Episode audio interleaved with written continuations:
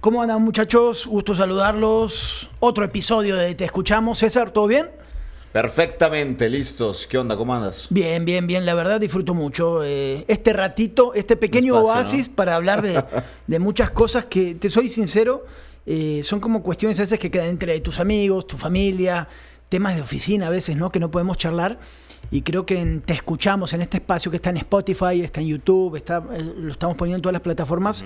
Pues es el momento, ¿no? De, de aprovechar y, y decir lo que siempre quisimos. Y además meterte más a fondo a los temas, explicarlos, no que queden ahí de encimita y que la gente medio les entienda, sino de verdad meterlo al debate y que la gente lo pueda agarrar también, porque oye, me pasó que en la semana se agarraban los temas y se metían al debate Sí. y te- y decían de todo, ¿no? Es- Sí. Y al final ese es parte de este espacio, ¿no? El que la gente pueda estar opinando una vez que escucharon. Sí, el capítulo anterior o uno que los, los que van a encontrar ahí hablamos de las campañas políticas, de, del dinero, de, de cómo lo sacan con tierra y toda esta cuestión que sí levantó mucho revuelo, ahí lo pueden checar, ¿no? Y, y creo que ya más adelante lo vamos a retomar, ya que, que tomen un Sí, poco sí, más, más de forma las campañas políticas, agregando entrevistas, ¿no? A Sí, candidatos, hemos invitado. y a gente metida. Ahora, había un tema, César, que a mí me quedó flotando. El otro día estaba checando algunas, unos reportajes que hice hace en los últimos años y, y además fui a la Huasteca por un tema familiar, ya sabes, a dar la vuelta con los niños.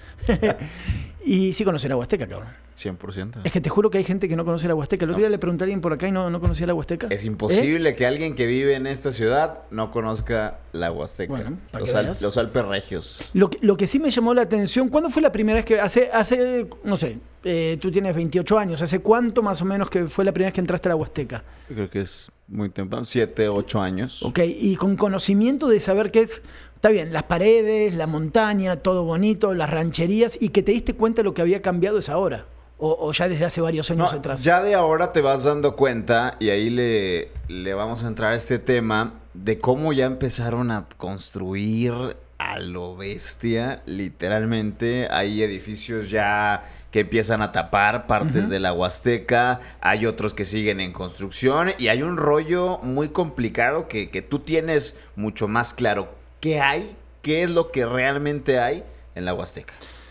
Sabes que es, que es que es increíble, la verdad, ¿no? Porque a mí la, yo tengo 20 años en Monterrey, siempre he ido a la Huasteca desde que llegué porque pues empecé a escalar y todo esto. Yo la verdad en Buenos Aires no escalaba. Eh, llegué a estudiar acá y tenía amigos que no, vamos a escalar y la Huasteca y todo esto. Yo digo, ¿qué es la Huasteca? Llegué ahí hace 20 años, me encontré espectacular, la verdad, eh, de lo que representa esa cuestión. Además de la cuestión energética, mística, lo que tú quieras. eh, toda esta cuestión de este parque nacional, ¿no? Que es el Parque Nacional Cumbres. Y hace, pues cuando fue el Alex, ¿no? El huracán Alex, que se llena la rompepicos hasta arriba de agua, después se inunda to- todo el cañón de la Huasteca, arrasa con casas, arrasa con muchas cuestiones. Fue la primera vez periodísticamente hablando que yo me metí en la Huasteca a investigar qué es lo que había pasado. Eh, cuál era la cuestión federal, cuál era la cuestión estatal, eh, agua y drenaje con agua, eh, los terrenos que estaban ahí, cómo la gente no podía recuperar las cosas y quiénes estaban bien asentados y quiénes habían aprovechado la jugada. Pero del Alex a hoy, pues literal ya llovió, ¿no? O sea, pasó muchísimo. Y gacho. Y gacho, pasaron muchos años. Y hace dos años, otra vez volví a meterme muy, pero muy fuerte en el tema de, de la Huasteca, porque me gustaba ir. Eh, la Huasteca, tú sabes, vas una carretera principal, entras al municipio de Santa Catarina, una vez que entras al parque, donde ahora hay policías, antes no había nadie, no, ahora hay un... Quitemos el tema de la pandemia. No, no, pero antes, o sea, empiezan a poner como un control. ¿no? De quién entraba y quién salía leve, nada más para saber qué es lo que pasaba. Y tú todo pasa al fondo por la carretera principal, que en un momento hasta no estaba pavimentada. Es más, no había antes señal de celular, ahora está pavimentada y hay señal de celular. Todo pasa al fondo, por decirlo de esa manera, y se bifurca, se parte en dos. Una que va a la rompepicos, hacia la izquierda, que son una decena de, varias decenas de kilómetros. Y a la derecha, que es como irte para Saltillo, vamos a decirlo Sí, así, sí, y te metes en toda la parte de guitarritas, toda la parte de huichol, toda esta parte eh, más, más mística en algunas cuestiones y muchos terrenos pa- para la derecha. En la carretera principal, cuando vas entrando y pasas las primeras lenguas de piedra, ¿no? Donde hay paredes de escalada y mucha gente se para a comprar sus elotitos y estas sí. cosas, hay diferentes zonas ejidales, ¿sí? Casitas Zonas ejidales. Antes eran rancherías de cabras, de pastoreo, de estar ahí. sí, sí. Porque el ejido, tú sabes que esta cuestión de legislación tiene que ver con que el ejido no lo puedes. O sea, no puedes construir para una cuestión, sino el ejido tenía un fin particular, ¿no? Y hay problemas además, Santi, de gente posesionaria, Sí. que se mete a las casas, la desigualdad que además te topas. Tú vas rumbo a la UDEM, rumbo a Santa Catarina, la división Santa Catarina-San Pedro. Lado izquierdo, Bueno, la siempre ha sido así. residencial, ¿no? Bueno, pero eso es antes de la Huasteca. Sí, sí, Ahí antes de está la tema, Huasteca. sí. Lado derecho, las casitas, ahora sí que de aluminio. Muy pobre la situación, la desigualdad que se va concentrando en México, pero era parte Sí, de... ese es un tema que otro- tema si, si quieres completo, otro día vamos ahí porque tengo testimonios de vecinos para hablar con ellos. Esa parte de posesionarios que están ahí muy pegados a Río Santa Catarina, pero eso es antes de entrar. Acá dentro del Parque Nacional está esta parte de Gidal. Son permisos que tienen más de 20 años, la gente que tiene y tiene escrituras realmente, pero tiene que ver con toda la legislación ejidal, vamos a decirlo así. A mí lo que me llamó la atención cuando me puse a investigar es que hace muchos años había un proyecto que se llamaba Valle de Reyes. ¿Sí? Este proyecto eh, urbanístico, inmobiliario, de mucho, no lujo, pero sí aprovechando construir en, en el cañón de Ballesteros, en una parte donde eh, supuestamente no se podía, ¿no? Porque es un anclaje natural muy importante, se iba a hacer un túnel, por ahí ibas a salir a San Pedro, bueno, se traba de alguna manera, obviamente por cuestiones políticas, y ahí queda. La cuestión es que cuando tú entras a la Huasteca, hay diferentes zonas, como es los nogales, ¿sí? Los nogales es, tú vas a pasar derecho, hay como un, un para ganado, ¿cómo se llama estas cosas donde pasas ahí para que el ganado no pase? ¿Cómo se dice eso? La cerca, la cerca no, que no, lo divide. el que no puede, para que no pase el ganado, pero que está en el piso. Los, los, Sí, sí- sí te capto, sí te los cacho. surcos estos, ¿no? No sé, guardaganados creo que se dice, no sé cómo se dice, bueno. Pero bueno, después pasan y están los nogales. Los nogales era una zona ejidal de estos temas donde siempre había sido muy tranquilo. A partir de que se cancela el tema por un, un par de años, la cuestión de, de Valle de Reyes, empieza a darse toda una malversación de escrituras y de te paso una, me das otra, a manejar ciertas cosas. Y en los últimos años yo documenté un crecimiento del 800%, 800% Ujú. en cuestión inmobiliaria. O sea, si antes había 6, 7 terrenitos, pasabas y te encontrabas al fondo con lo que podía hacer Valle de Reyes, hoy le clavas un dron y haces un comparativo y todo está parcelado, por decirle de alguna manera, todo está marcado con quintas, unas de el lujo que, pero Sí, que sí, no sí. te quieras imaginar. ¿sí? Sí, no sé. A eso súmale que si tú seguías al fondo, hay gente que tiene escrituras de 20, 30 años, que un día fue a su casa y se encontró con máquinas que estaban quitando directamente sus casas. En su casa. En su casa o tapando totalmente el camino para llegar a su casa porque le dijeron, esto ya no es de usted. Acá va a haber una, hay una persona que compró 200 hectáreas y va a estar aquí y va a construir. Esta gente va y se queja primero, va al CODE, ¿no? vamos a decirlo así, del CODE va a- a municipio de Santa Catarina porque son quienes reciben la denuncia y se cae todo. Me pongo a investigar, sigo investigando, me meto más y me encuentro con gente que me dice, Santiago, no puedo hablar contigo porque me van a matar. Así. Entrevistas que ¿Lo tuve... va a matar quién? No sé, me van a matar. Así, Alguien. escucha, así de grave lo que te estoy diciendo. O sea, gente, ¿sí? Y que, que escuche con atención al alcalde de Santa Catarina, ojalá que venga acá, ¿sí? Héctor Castillo. Sí, Héctor Castillo, alcalde de Santa Catarina, porque me gustaría, y en buen sentido lo estoy diciendo, que nos explique el contexto de todo lo que está pasando ahí. Acá están me- están metidas autoridades federales, autoridades estatales y una cuestión eh, municipal. Y le digo a la gente que en su momento me dieron entrevistas a cara tapada, con cambiando su voz. Y le digo, ¿por qué no puedes hablar conmigo? Porque tengo miedo que me pase algo, que me vayan a matar. ¿Y ¿Esto por qué? cuándo fue? Hace el año pasado, ahora, ahora. Y, En esta administración. no, y sigue pasando ahora también. Digo, ¿qué es lo que está pasando?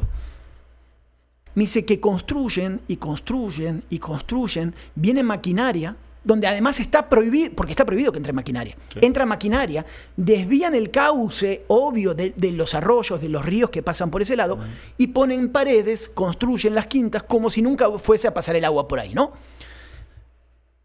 Entonces, la gente que está de siempre me dice, Santiago, yo tengo mi casa. Si me ponen una pared donde pasaba río, el agua va a topar contra la pared, va a dar la vuelta y me va A inundar la a casa. inundar mi casa que está en un buen lugar, o sea, en un lugar que sí se debiera. Sigo investigando, me meto más en esta cuestión y encuentro que hay toda una relación entre autoridades ejidales de toda la vida ahí, La Semarnat, que no entiendo cómo no se mete ahí, con agua, agua y drenaje, porque además, ¿de dónde saca el agua la gente? Si hay pozos ahí, las quintas, las quintas están pagando, tú vas y no hay medidores, salvo uno que otro lugar. Entonces, ¿dónde están sacando el agua? Si te vas para el fondo donde están las bombas principales, hay, hay, zonas de bombeo, ¿no? Bomba 1, hay mangueras negras que entran a estas zonas de bombeo y salen como, ¡pum! como laberinto para no sé para dónde salen. Entonces empiezas a investigar, César, y te encuentras con, en esa zona de Nogales y en otros, con un crecimiento urbanístico desproporcionado, sin control, y me juego lo que quieras acá, que hay, pues, tiene que haber autoridad metida por medio. Hay otro ente más arriba que se llama el Tribunal Agrario, que ve toda esta cuestión ya federal de tierras.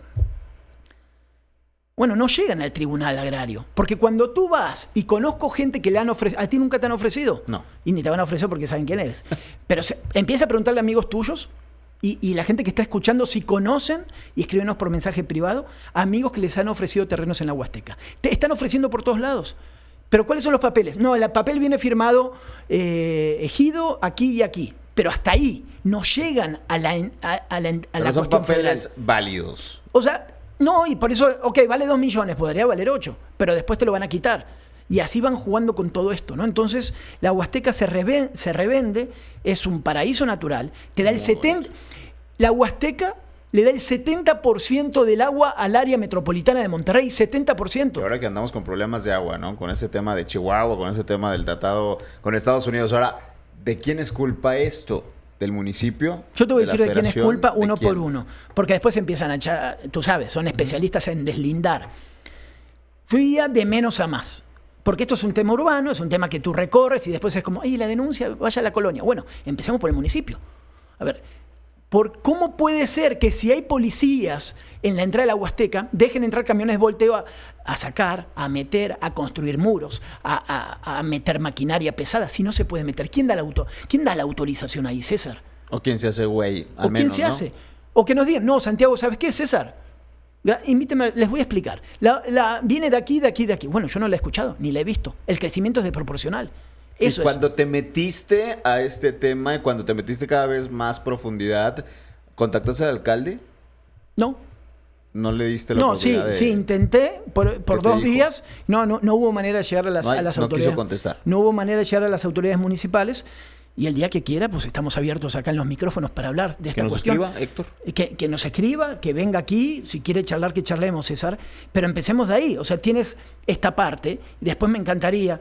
Yo he topado con, con Profepa y con Semarnat, por ejemplo, en el caso de las pedreras. El caso de las pedreras es un caso paradigmático en, en esta cuestión de las aprobaciones federales, ¿no? Pero esa es otra cuestión, otro día vamos a hablar.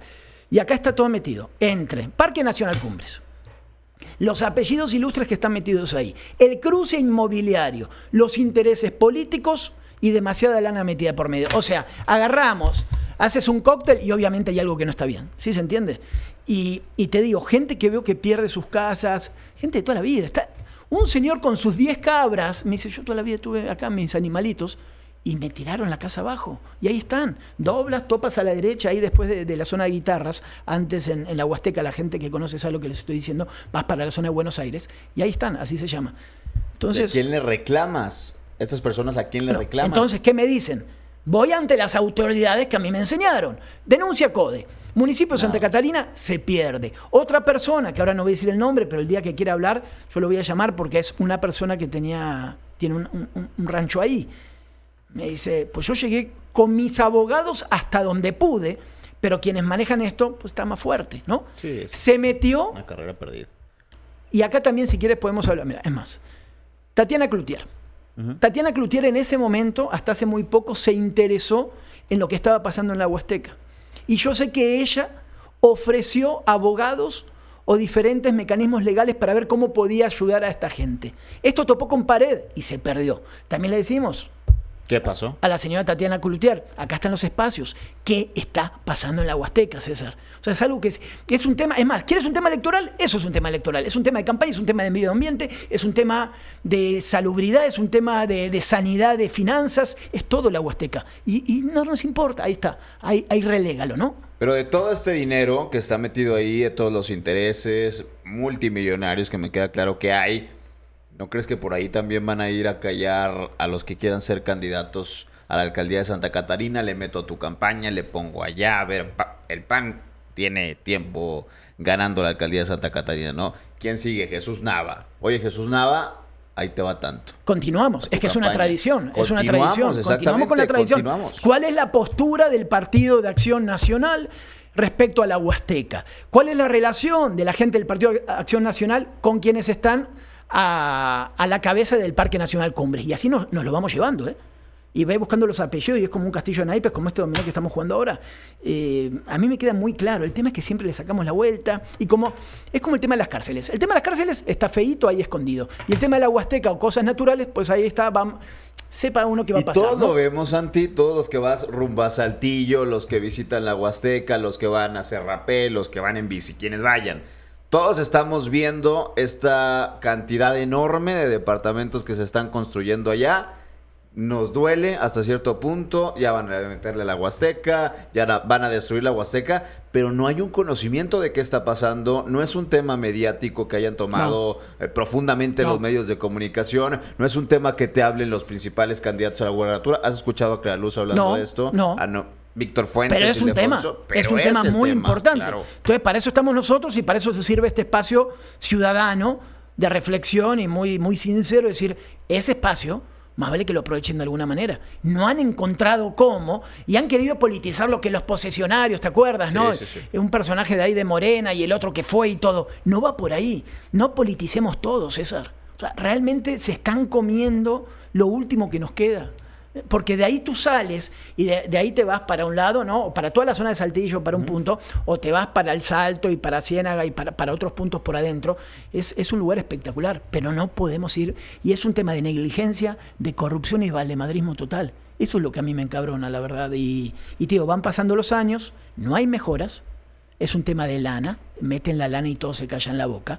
Y si hay miedo de la gente que está ahí, porque finalmente estás hablando de un terreno de 8 millones, 3 millones, 10 millones, después viene Valle de Reyes que lo van a hacer. Claro, si ya le metiste una urbanización con crecimiento, te repito, del 800% de quintas, ¿qué te va a costar agregarle una puerta más? Bienvenido a la nueva colonia Valle de Reyes. Nada, si ya tienes una, una ciudad entera metida ahí. ¿Y quién le pone precio a esos terrenos? ¿Quién le pone precio a esas quintas? ¿Quién es el que dice, sabes que tú, Santi, quieres una quinta? Claro. Me vas a pagar tanto. Oye, cabrón, tantas hectáreas suena atractivo, ¿no? ¿Quién le está poniendo ese precio?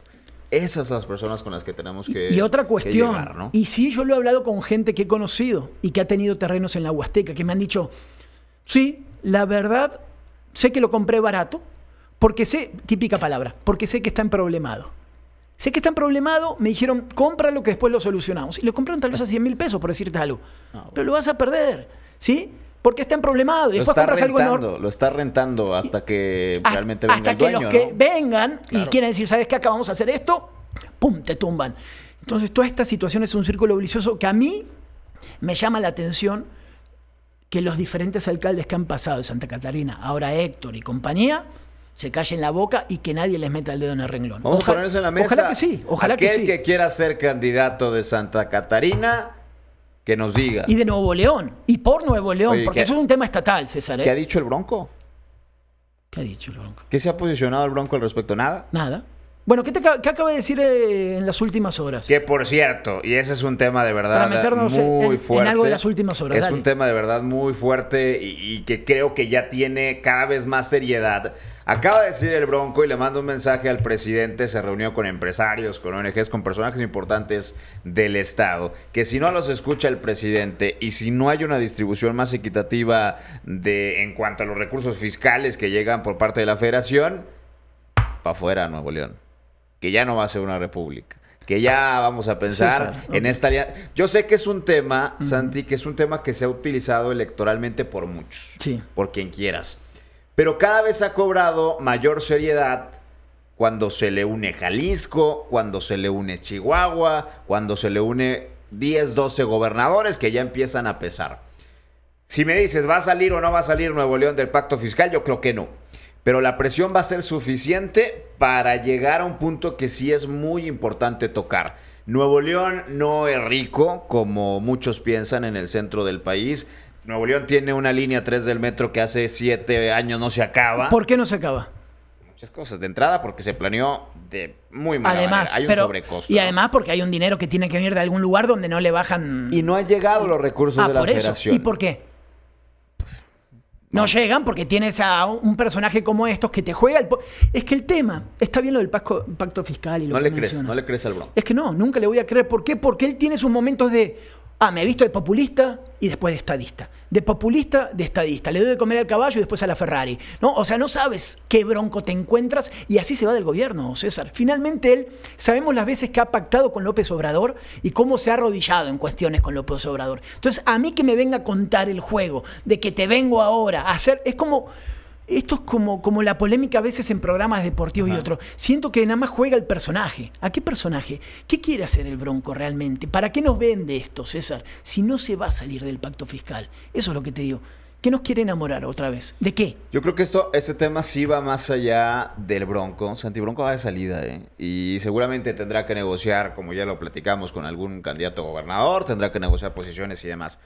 Lo que sí hay que poner en la mesa es que tenemos un pacto fiscal de hace 40 años que no atiende las necesidades de Nuevo León, que mandan agua de Estados Unidos, para Estados Unidos, de Nuevo León, de Chihuahua, y que no nos alcanza por cada peso que produce el regio, el nuevo leonés, nos regresan 22 centavos, por supuesto que no es justo. Cuando la Ciudad de México le regresas 10, 12 pesos, a Guerrero una situación similar, a Tabasco, a Chiapas, yo te pregunto, ¿ha funcionado ese pacto fiscal? Es decir, a Chiapas le va mejor, a Tabasco le va mejor, a Guerrero le No, va no, mejor. no, me queda claro que no. El sur... Bueno. No, estoy, es, que, es que me quedé pensando en el tema del agua.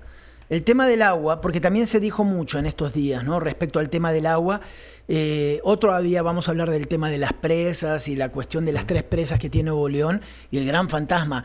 Es más, te invito a que vayamos juntos a donde van a construir la presa Libertad.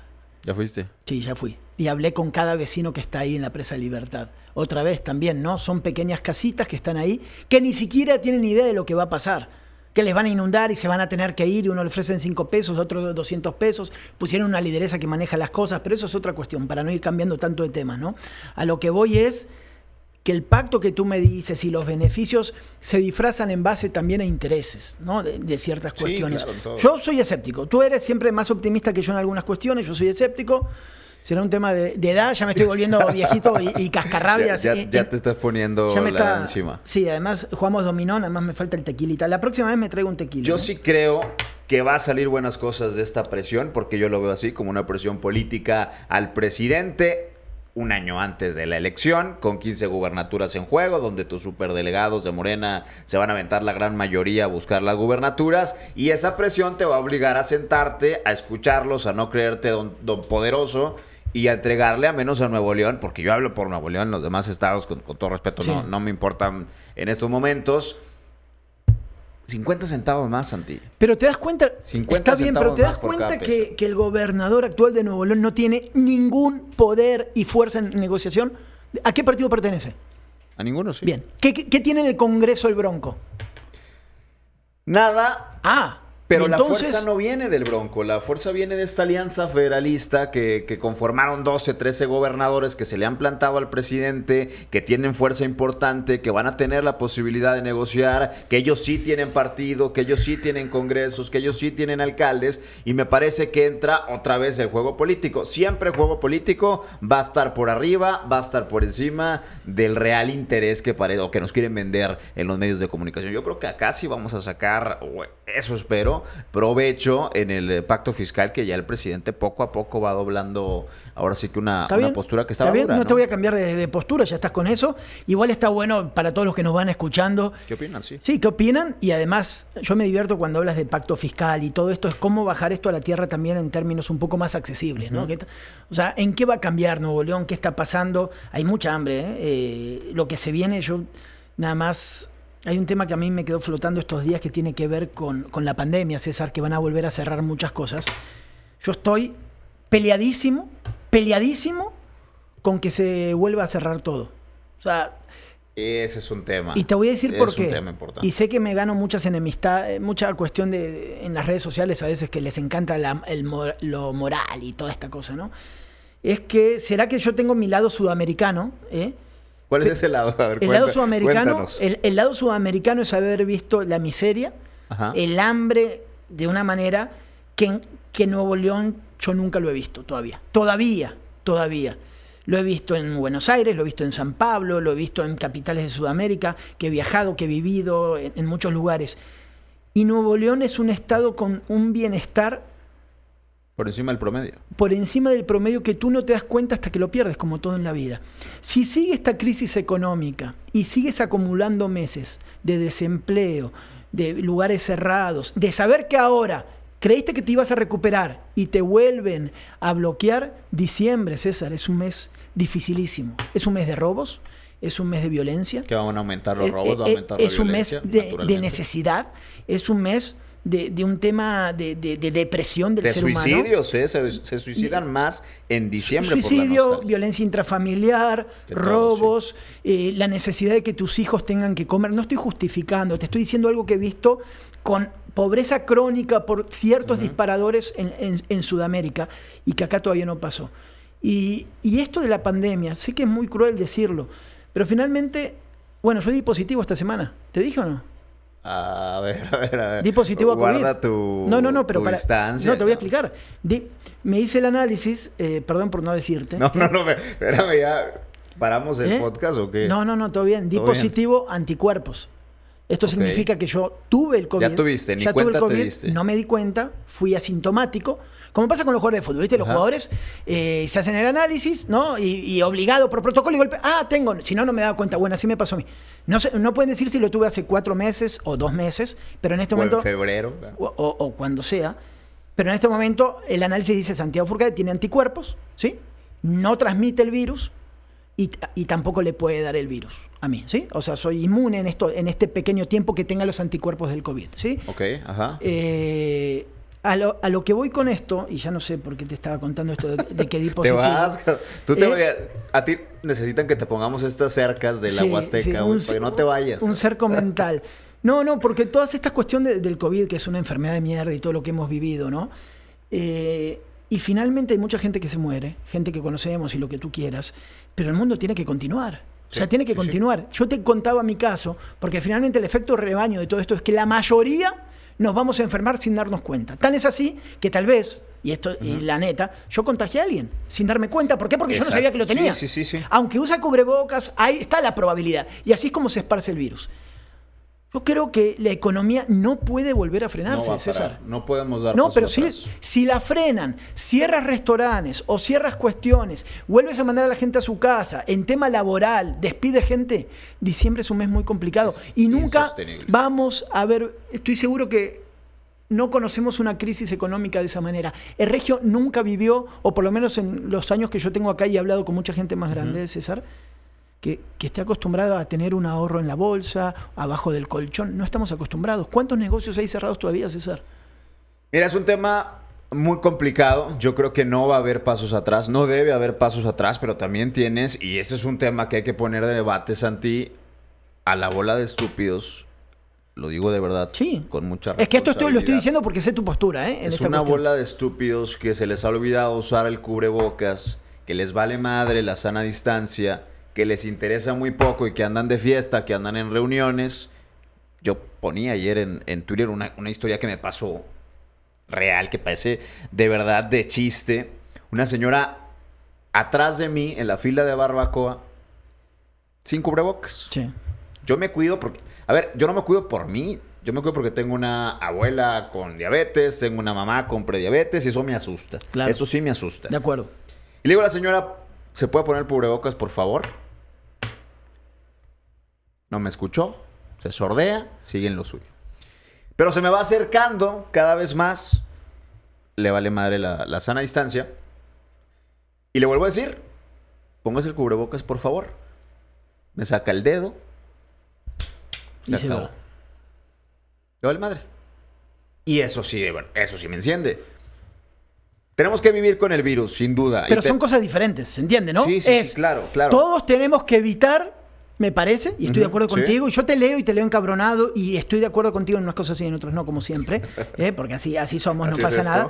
Pero en lo que sí es, claro, evito ir a carnes asadas, evitamos la mayoría ir a eventos que podemos evitar. Sí, sí. Pero estoy en contra de frenar la economía, es lo único que digo. Yo también estoy en Si contra. nosotros frenamos la economía, el hambre y, y lo que se viene para Nuevo León es muy cabrón. Y me da mucha tristeza, Y no lo mucha tristeza, porque después no lo puede frenar. Una, la gente cuando está necesitada, todos nosotros cuando estamos necesitados somos cosas de hacer cosas que no nos imaginamos. Y hablo de nuestros hijos en ese sentido, ¿no? Entonces, me parece que esta pandemia ya nos va a empujar a eso, César. En ese sentido. Lo demás, estoy de acuerdo contigo, los covidiotas y todo esto, ya. Tú tienes que, como ahora, yo antes de, de venir acá a grabar, eh, me paré y me compré un cafecito de estos, así en- de máquina, en una tienda de estas, en el Seven estaba ahí. Y la señora estaba, una señora estaba delante mío, pero acá fue al revés.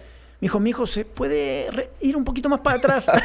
Claro. Yo como siempre acá, ¿no? Sana distancia. Intenso, ¿no? Yo acelerado. arrebatado. Sí, yo soy bien arrebatado para todo. Y yo acá, y señora, mi hijo, le digo, ah, perdón, señora, sí, tiene razón. Yo tenía el cubrebocas puesto, pero igual fue ella que me dijo, mi hijo, está bien, me voy un poco para atrás, tiene razón, una claro. disculpa, ¿no? Y, y ahí sigue, son estas partes que te tienes que acostumbrar. Es un momento Uf, incómodo, por está muy supuesto. difícil, muy difícil. Es complicado, pero de verdad, no va a frenar la economía. No puede frenar la economía. Los estragos ni siquiera los hemos visto. Me queda claro que no hemos visto los estragos económicos. Muchos sí, ya perdieron su empleo, otros la reducción de salario, pero las reales afectaciones las vamos a ver diciembre, enero, Es diciembre, febrero. enero. ¿eh? Otra cosa, y de- otro día vamos a hablar de un tema de, de padres de familia, que aquí te escapa, pero tú como tío u otras cosas lo puedes explicar, que es la cantidad, por ejemplo, de familias, primero que ya ganan la mitad, ¿no? Es tan simple como eso. adaptar, claro. Tú tenías eh, tu esposa que trabajaba y tú que trabajabas, el niño ya no va a la escuela, los niños van a la escuela, pues la señora o el señor, ahí tienen que decidir quién en esta igualdad de la vida, porque no es decir que la señora, no somos machistas en esto, Bien. ¿no?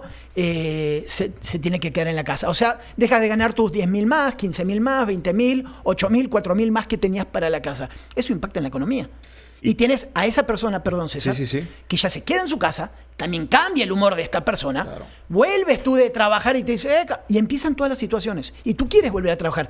¿Cuándo van a volver las clases? Ese es otro tema casi imposible de evaluar. está, muy, ¿eh? está muy cabrón. Y es una bola de problemas, una bola de nieve de problemas que se van haciendo bastante grandes porque también tuvieron que ceder los que rentan casas. Los que rentan Todo, plazas comerciales. todo, todo, todo, Ahí va todo. el 50 la, la renta, porque si no me quedo sin renta. Claro, Así de sencillo. claro. Y pero ganas menos, y pero sigues pagando servicios, sigues pagando comida, y entre más estés en la casa, pues se sube la luz, sube el agua. Es decir, una bola de nieve muy grande de problemas que, insisto, no hemos dimensionado, que lo vamos a ver en diciembre, y que entre más olvidemos esta pandemia, más problemas vamos a Pero tener. sí te queda claro que hay como una moral, no disfrazada, pero a veces empalagosa, ¿no? De esto de que nadie se anima a decir de que necesitamos trabajar, que hay Sí, que ir, sí, sí. que hay que hacer las cosas, que tienen que abrir los negocios. Con esto no quiere decir que seas un suicida y estés en contra, ¿no? De ciertas cosas. ¿Cuántos han muerto en Nuevo Pe- León? No, muchísima gente ya, César. Eh, pero Ca- ya- casi 4 mil. ¿Sí? Somos, ¿qué te gusta? ¿6, 7 millones de personas en Nuevo León? Sí. Se han muerto 16 mil en la Ciudad de México. Es decir, no estamos tan mal comparados con otros estados. Bueno, es que depende cómo quieras ver el índice, como Sí, siempre, sí, ¿no? Si es un tema de porcentaje de población, Nuevo León está bajo. Si Muy lo bajo. vas por otro lado, pues Nuevo León puede ser en el top 3, ¿no? Como ha estado últimamente en muchas Ahora, cuestiones. si te da COVID, Santi, ¿sabes cuánto te, te puedes gastar si te da bien COVID? No como a ti que te dio los anticuerpos Sí. y demás, sino si te da bien y te agarra con, eh, con otras características que lo puede hacer mortal. Conozco de personas muy cercanas a mí que se han gastado hasta medio millón de pesos en 10 días. En la atención en el En la hospital. atención, porque no hay, como Y- lo platicamos, claro. no hay atención en el hospital. pero no tienen seguro de gastos médicos. Buscas, ¿no? Buscas por la parte privada, tráete al doctor, tráete a la enfermera, tráete todos los cuidados. Un respirador artificial que cuesta 30, 50 mil pesos y que no hay, además, medio millón de pesos. Sí. Quien lo puede pagar, sobrevive. Estamos hablando que de cada 10, uno lo puede pagar. Es y el- ese es el problema. Es la selección eh, Natural. natural, hija de puta, ¿no? Es, es una cosa horrible en esto. Yo también tengo un familiar que ojalá que salga esta semana, que salga el que estuvo internado y todo. Y no, es algo que no le decíamos a nadie, ¿no? En, en muchas cuestiones, la búsqueda de hospital, la búsqueda de que haya lugares, los privilegiados que somos algunos, tal vez que tenemos gastos médicos mayores. Después tengo, por ejemplo, otro familiar que estaba, no la encontrábamos. Imagínate, eh, fue una de las clínicas del IMSS. eh, y claro, entra el IMSS y es como, adiós, ¿no? Y, ah, pero deme algo, de, ¡fum! Desaparece Vale. la faz de la tierra. Y si no es porque uno es un privilegiado y tiene la posibilidad de levantar un teléfono y manejar Sí, ciertos contactos, me terminan mandando una foto, una doctora, de esta persona que yo te digo, una tía, sentada con otros más, arrumbados ahí, en fila de espera, con el nombre pegado al pecho y a ver qué es lo que podía pasar. No estoy aquí criticando al IMSS, digo que es, es toda una, una- una cuestión muy difícil de manejar en eso, entonces hay que ser pacientes, porque después está todo el tema psicológico.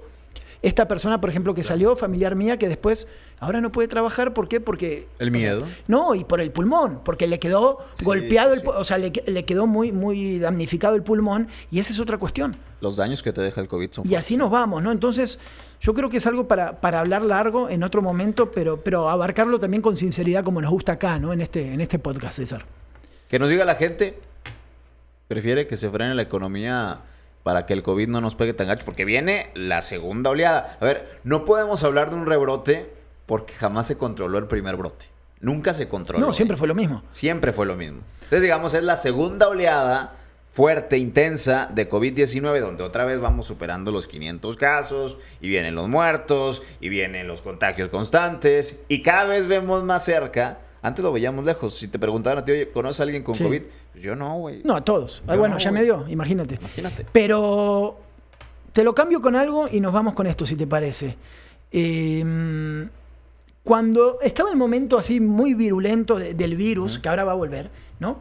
Yo iba a San Pedro, desierto, cabrón. Iba por la ciudad, de- el sur de Monterrey, Revolución Garzazada, de Walking Dead, solo, ¿no? Ahí manejando.